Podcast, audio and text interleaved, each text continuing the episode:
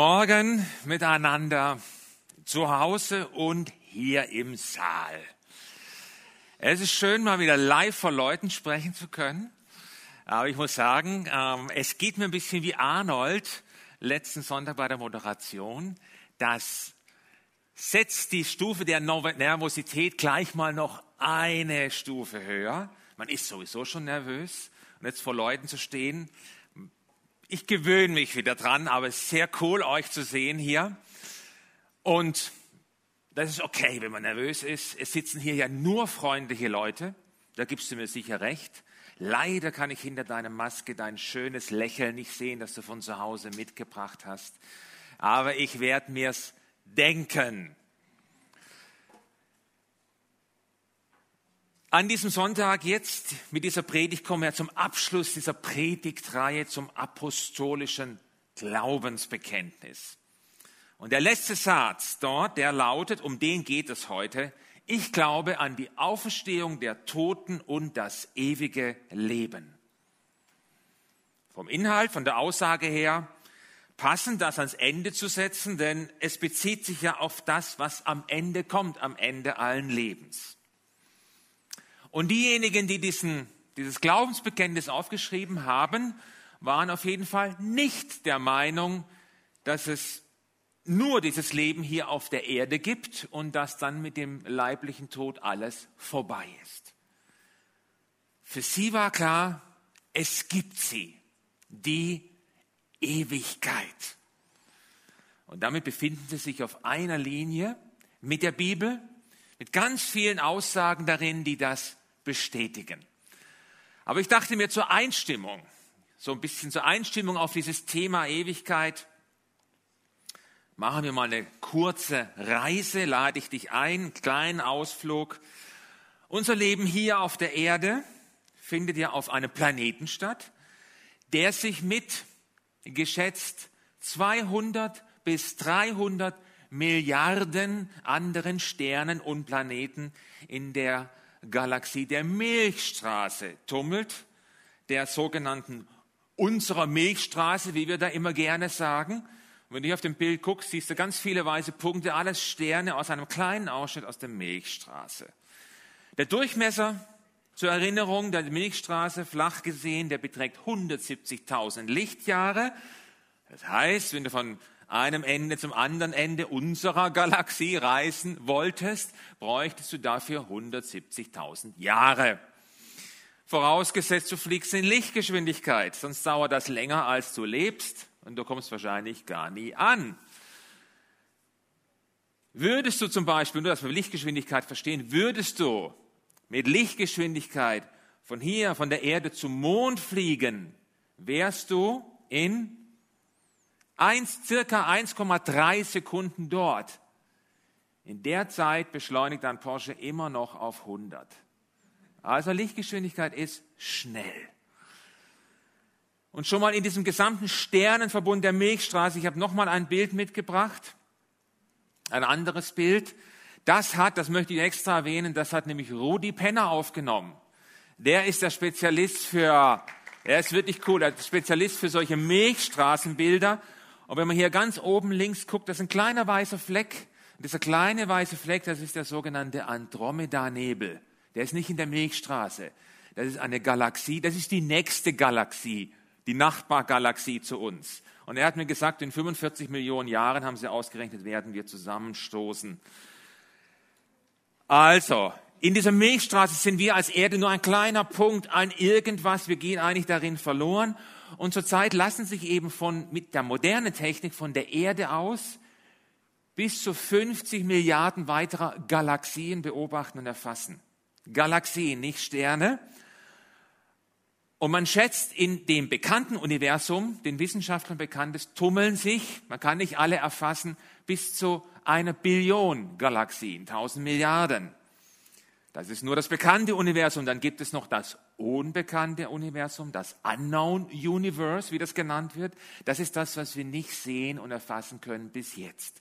Wie viel sich da tummelt und was da alles noch so vorhanden ist, wie weit und wie groß es ist, ich weiß es nicht. Bis zum Rand des jetzt bekannten Universums sind es 13 Milliarden Lichtjahre, nur um so einen Begriff von Entfernung zu haben. Also, warum erzähle ich das? Diese gesamte Dimension sprengt mein Denkvermögen, meine Vorstellung. Ich spreche von mir. Wenn du mir sagst, äh, das ist Peanuts, 1000 Milliarden Galaxien, circa 200, 300 Milliarden Sterne jeweils drin, das rechne ich dir kurz aus. Ey, wenn du das kannst, super. Ich nicht. Und jetzt kommen wir eben zur Ewigkeit. Wie soll man die jetzt, ich check schon das Universum nicht, aber wie soll man die jetzt beschreiben oder erfassen? Das ist ja nochmal eine komplett andere Dimension als alle Universen, Planeten, die es gibt oder geben mag noch. Da kannst du jetzt nicht einfach von größer und weiter sprechen, das reicht nicht. Ich würde sagen, die Ewigkeit, das ist sowas, das entzieht sich unserem Zugriff. Es ist zu viel, es ist zu ewig, es ist einfach zu anders. Und das übersteigt unser Denkvermögen, das müssen wir akzeptieren. Und manche sagen dann, genau. Und weil das so ist, juckt mich die Ewigkeit und alles, was damit zusammenhängt hängt überhaupt nicht, es ist mir Wurst. Okay, das kann man machen. Das Problem ist nur Ewigkeit und Wurst. Das verträgt sich nicht.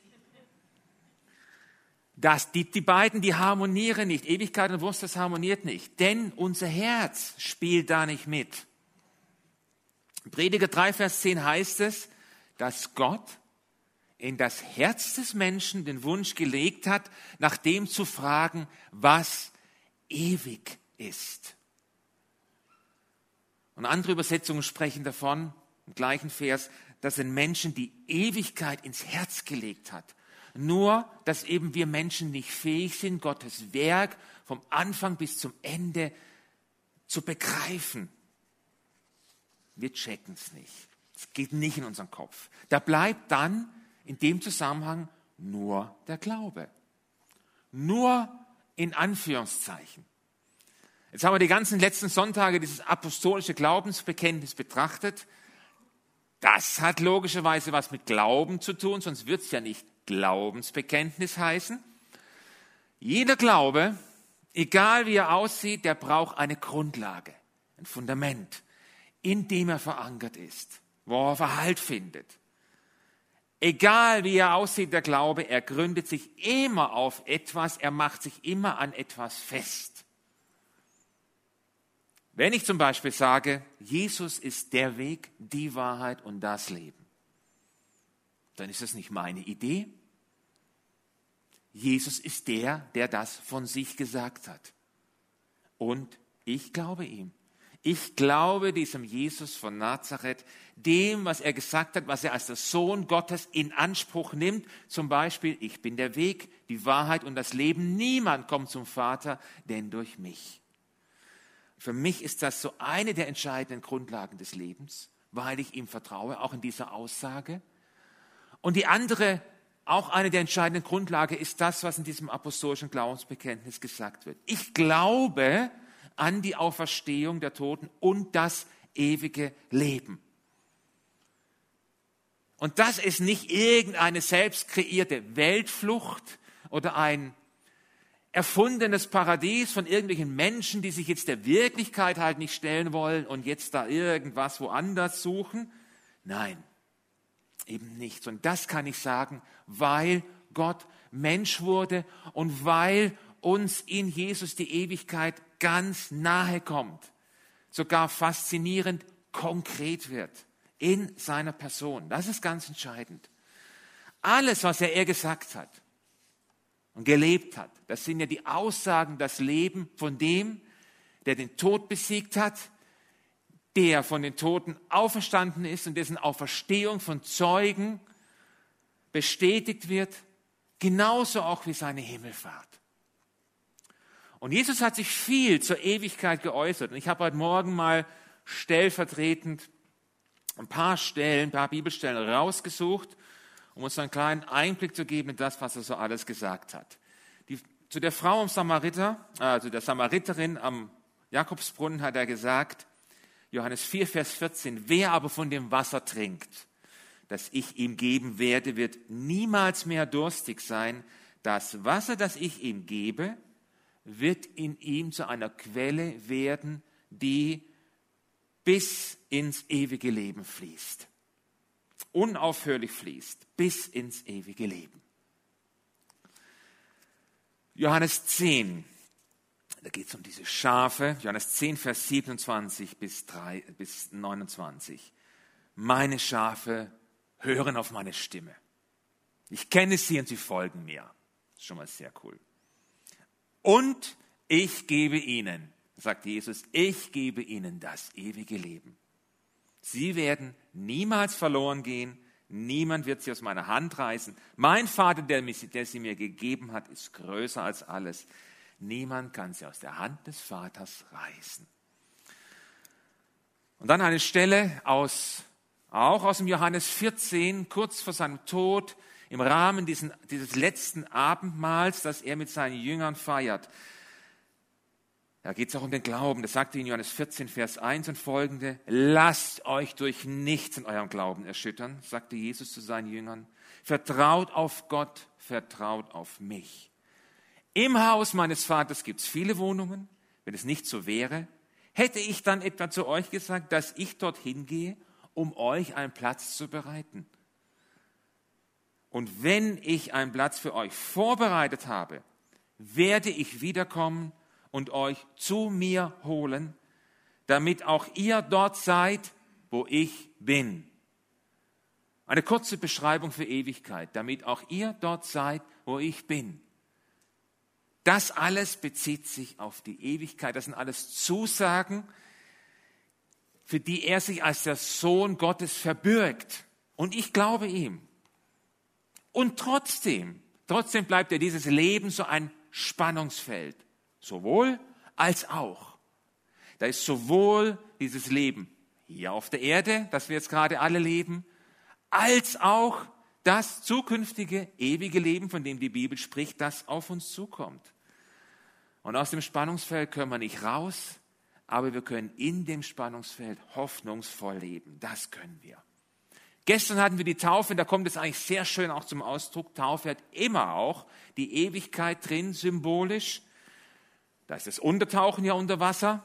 Joe hat es angesprochen. Das Sterben oder das Ablegen des alten Menschen, der von Gott nichts wissen wollte. Und dann kommt dieses Auftauchen aus dem Wasser. Das ist zum einen symbolisch reingewaschen von meiner Schuld, aber auch diese Auferstehung zu einem neuen Leben. Mit ihm gestorben, mit ihm auferstanden. So heißt es in der Bibel. Eine neue Schöpfung in Christus, in 2. Korinther 5, Vers 17. Das Alte ist vergangen, etwas ganz Neues hat begonnen. Und das ganz Neue, das begonnen hat, dieses neue Leben, das bleibt bestehen über den Tod hinaus. Denn es ist bei Jesus verankert, bei ihm, in der Ewigkeit, wo immer du jetzt da Ewigkeit hier anzeigen wolltest. Aber die Taufe steht für diese Wahrheit und Hoffnung. Und trotzdem betrifft dieses Thema nicht nur die, die sich taufen lassen, eigentlich betrifft es ja alle. Denn zum einen, das ist eine grundlegende Wahrheit, gehen wir alle, ob uns das jetzt passt oder nicht, wir gehen alle auf den Tod zu. Am Ende unseres Lebens steht der Tod. Das ist eine grundsätzliche Wahrheit. Wenn die Aussagen von Jesus stimmen, gehen wir alle aber auch auf ein Leben nach dem Tod zu. Fragt sich nur, wie das dann für den Einzelnen aussehen wird. Wenn ich mein Leben Jesus anvertraue, dann darf ich wissen und mich daran festhalten, Jesus ist diese Tür zu einem ewigen Leben mit ihm. Das ist meine Zuversicht. Auf dieses Ziel gehe ich zu und der Tod hier wird mich vom Erreichen des Ziels dort, ich zeige das jetzt mal so an, nicht abhalten können, er wird es nicht verhindern können. Ein fettes Halleluja darauf, daran kann ich mich wirklich festhalten. Und Paulus, der nimmt ja in seinen Briefen immer wieder Bezug auf die Ewigkeit, der hatte das auch sehr genau im Auge. Und ich lese mal zwei Bibelstellen vor. Und ihm war klar, bis er dort ist, wird er sich fürs Reich Gottes einsetzen, alles da reinlegen. für das Reich Gottes hier auf der Erde. Das schreibt er zum Beispiel an die Philippa in Philippa 1, Vers 23 und 24. Ich bin hin und her gerissen. Am liebsten würde ich das irdische Leben hinter mir lassen und bei Christus sein. Also das wäre doch bei weitem das Beste. Doch ihr braucht mich noch und deshalb, davon bin ich überzeugt, ist es wichtiger, dass ich weiterhin hier auf der Erde bleibe. Also sowas. Diese Philippa, jetzt brauchen sie ihn noch. Bei Paulus klingt es so, hm, na gut, bleibe ich noch eine Weile hier, ihr braucht mich noch, aber eigentlich wäre ich gern woanders. Ich glaube, ich habe das jetzt so vorgelesen, ich bin überzeugt, Paulus hatte Humor. Ich werde ihn dann fragen, wenn ich ihn da oben treffe. Ein sicher sehr humorvoller Mensch, auch wenn er nicht so dargestellt wird.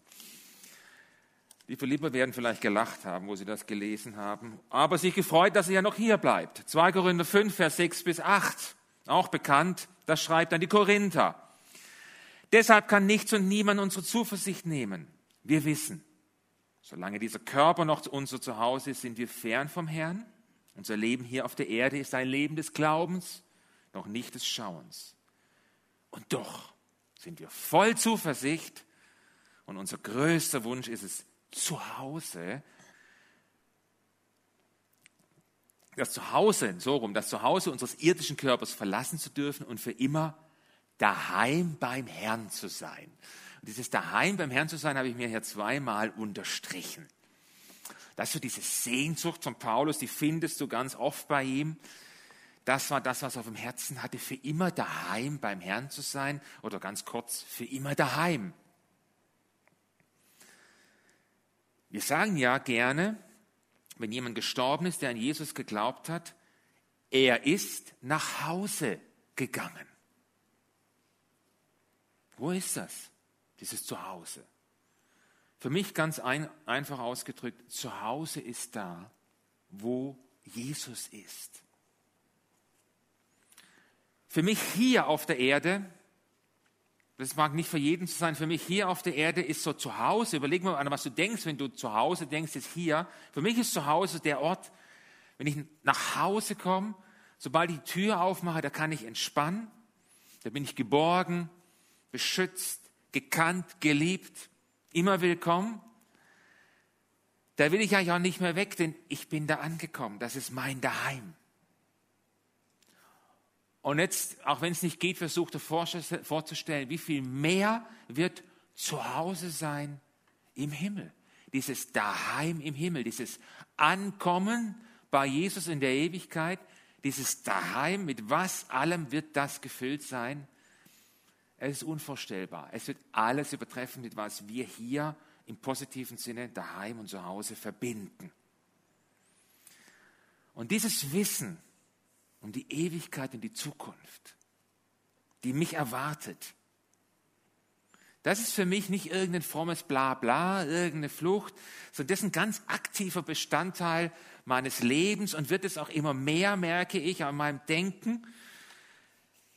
Für mich, habe ich festgestellt, für mich führt es insgesamt in eine größere Gelassenheit.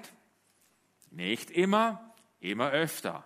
Oh ja, ich kann mich noch aufregen, je nachdem, müsste nicht sein, kann mich immer noch aufregen, aber nicht mehr, trotzdem macht es mich gelassener. Manches regt mich nicht mehr auf. Es gibt ja so vieles, was im Leben nicht läuft. Ziele, die man nicht erreicht. Pläne, die man in den Haufen werfen muss. Träume, die platzen wie so Seifenblasen. Und am Ende kommt alles so ganz anders, als man sich vorgestellt hat oder als es doch eigentlich hätte sein müssen, wo ich ja so ein guter Mensch bin. Okay, aber ich habe gemerkt, wenn das der Fall ist, da wo es mir gelingt, so diesen Blick auf die Ewigkeit zu behalten, regt mich eben vieles nicht mehr auf, wenn es nicht so klappt, wenn das nicht so ist, wenn ich das nicht so habe.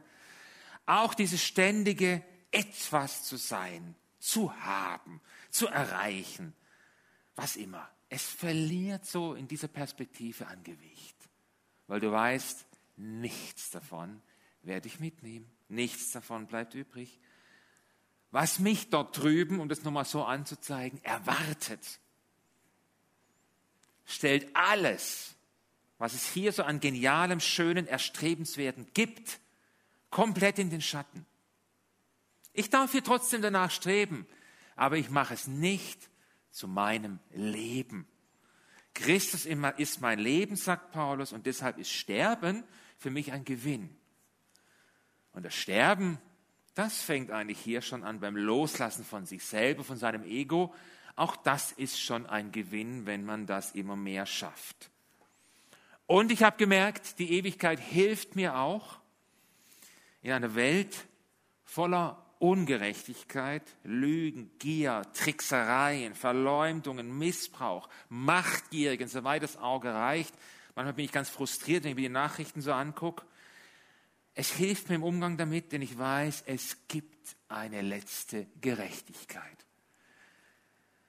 Wäre das nicht so, müsste man wahrscheinlich bei einigem, was auf dieser Welt so läuft, angesichts dessen verzweifeln. Doch es kommt der Tag, wo Recht gesprochen wird, wo alles so ans Licht kommt. Es kommt der Tag und der hat mit Ewigkeit zu tun, wo Gott als der absolut gerechte, unbestechliche Richter in jedem einzelnen Fall für Gerechtigkeit sorgen wird durch die ganze gesamte Menschheitsgeschichte hindurch. Davon bin ich überzeugt. Denn die Bibel sagt, alles, was im Dunkeln geblieben ist, wird ans Licht kommen. Und ich weiß, es hat vielen geholfen, die in Kriegen ihre Angehörigen verloren haben. Dieser Gedanke, dieses Wissen, nee, da gibt es noch einen gerechten Richter. Der wird noch Gerechtigkeit gesprochen. Also zusammengefasst ist für mich diese Aussicht und das Wissen um diese Ewigkeit eine Quelle der Freude, der Hoffnung und der Zuversicht. Es ist so ein, eine Wahrheit, aber auch eine Wirklichkeit, die mich hier auf dieser Welt durch dieses Leben hindurch, dank Jesus, wie dauerhaft begleitet, ist einfach anwesend. Real, wenn auch unsichtbar. Und doch, und doch da. Schwer zu beschreiben. Es ist wie so ein Anker in der Zeit, würden da manche sagen, würden das manche nennen. Ich habe vor zwei Wochen ein Interview gesehen mit einer jungen Frau. Sie ist Christin, Sarah heißt sie, ist heute 33 Jahre alt. Und sie ist extrem schwer erkrankt an einer bisher kaum erforschten Krankheit. Es gibt eine Professorin in Berlin, und die sich damit beschäftigt.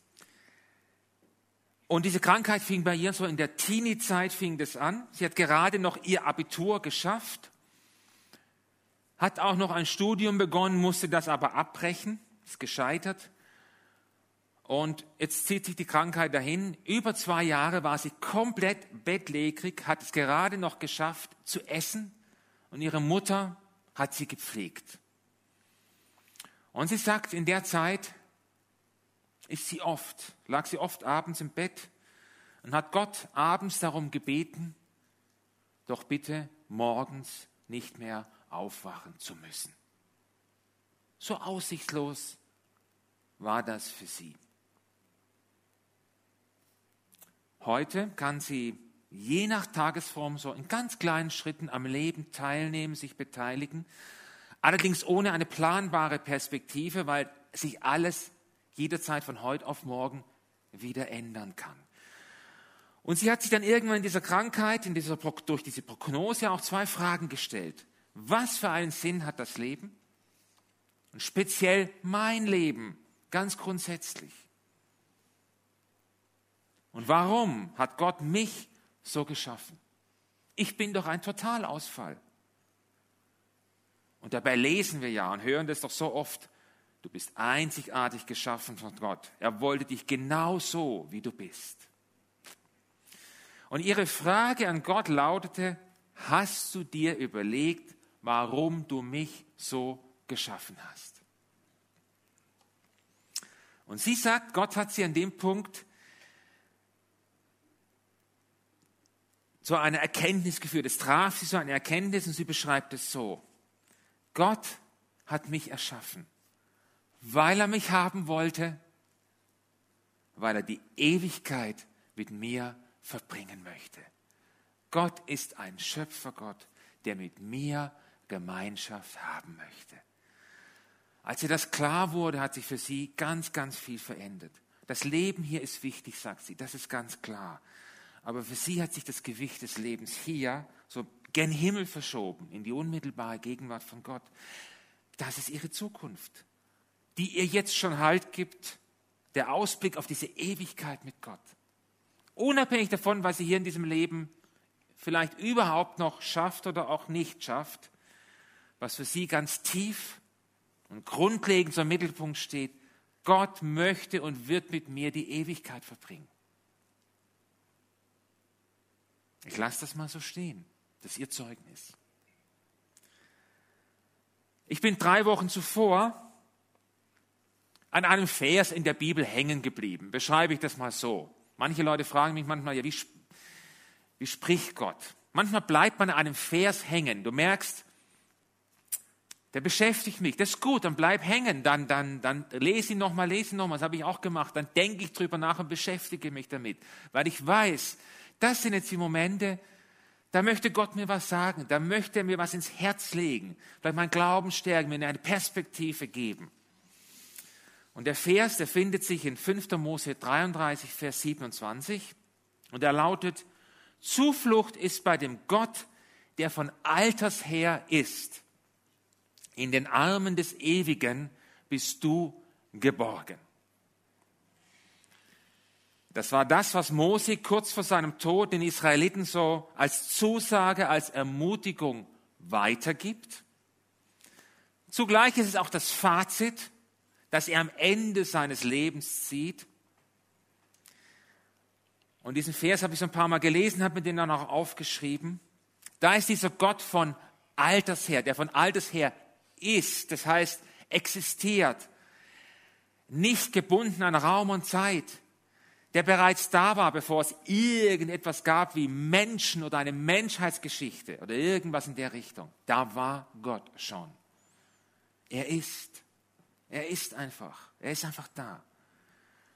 Und er ist mit 100 Prozent der beste Zufluchtsort, den ich als Mensch haben kann, zu dem ich flüchten kann. Im Gebet zum Beispiel. Und mir wurde wieder neu klar, es sind eben die Arme des Ewigen, des ewigen Gottes, der von alters her ist, die mich tragen. Ihm habe ich mich anvertraut und seine Arme, die tragen mich durch das Leben, über den Tod hinaus, hinein zu ihm in die Ewigkeit. Das wäre so meine Definition für sein Glaubensbekenntnis.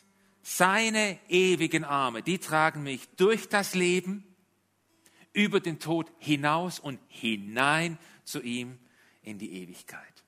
Und das ist eine Geborgenheit in einer Dimension, ich versuche sie zu beschreiben, aber eigentlich fehlen mir dafür die Worte. Da kann ich eben nur staunen und glauben. Und das ist genug.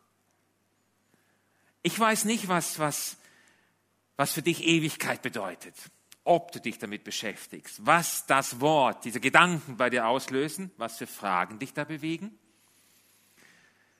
Aber eins weiß ich heute Morgen ganz, ganz sicher, da gibt es einen, der sich danach sehnt, mit dir die Ewigkeit zu verbringen. Jesus. Das ist das Geniale. Mit dir. Ganz, er meint genau dich, nicht einfach eine Masse Menschen, ja, das sind viele, aber mit dir, er sieht dich. Ich weiß nicht, in welcher Beziehung du zu Jesus stehst, wer er für dich ist. Ist er dein Retter, dein Erlöser? Du hast dieses Leben. Starte doch hier, jetzt in diesem Leben, das dir geschenkt ist. Starte in diesem Leben hier mit Jesus in ein ganz neues Leben, für das dieses Taufe symbolisch steht, in ein ganz neues Leben. Starte mit ihm in dieses neue Leben über den Tod hinaus für immer und ewig. Denn das ist das, was dieses neue Leben ausmacht. Mit Jesus für immer und ewig zu Hause bei ihm. Ich wünsche dir für dich, für dein Leben, für deine Lebensplanung in diese Perspektive.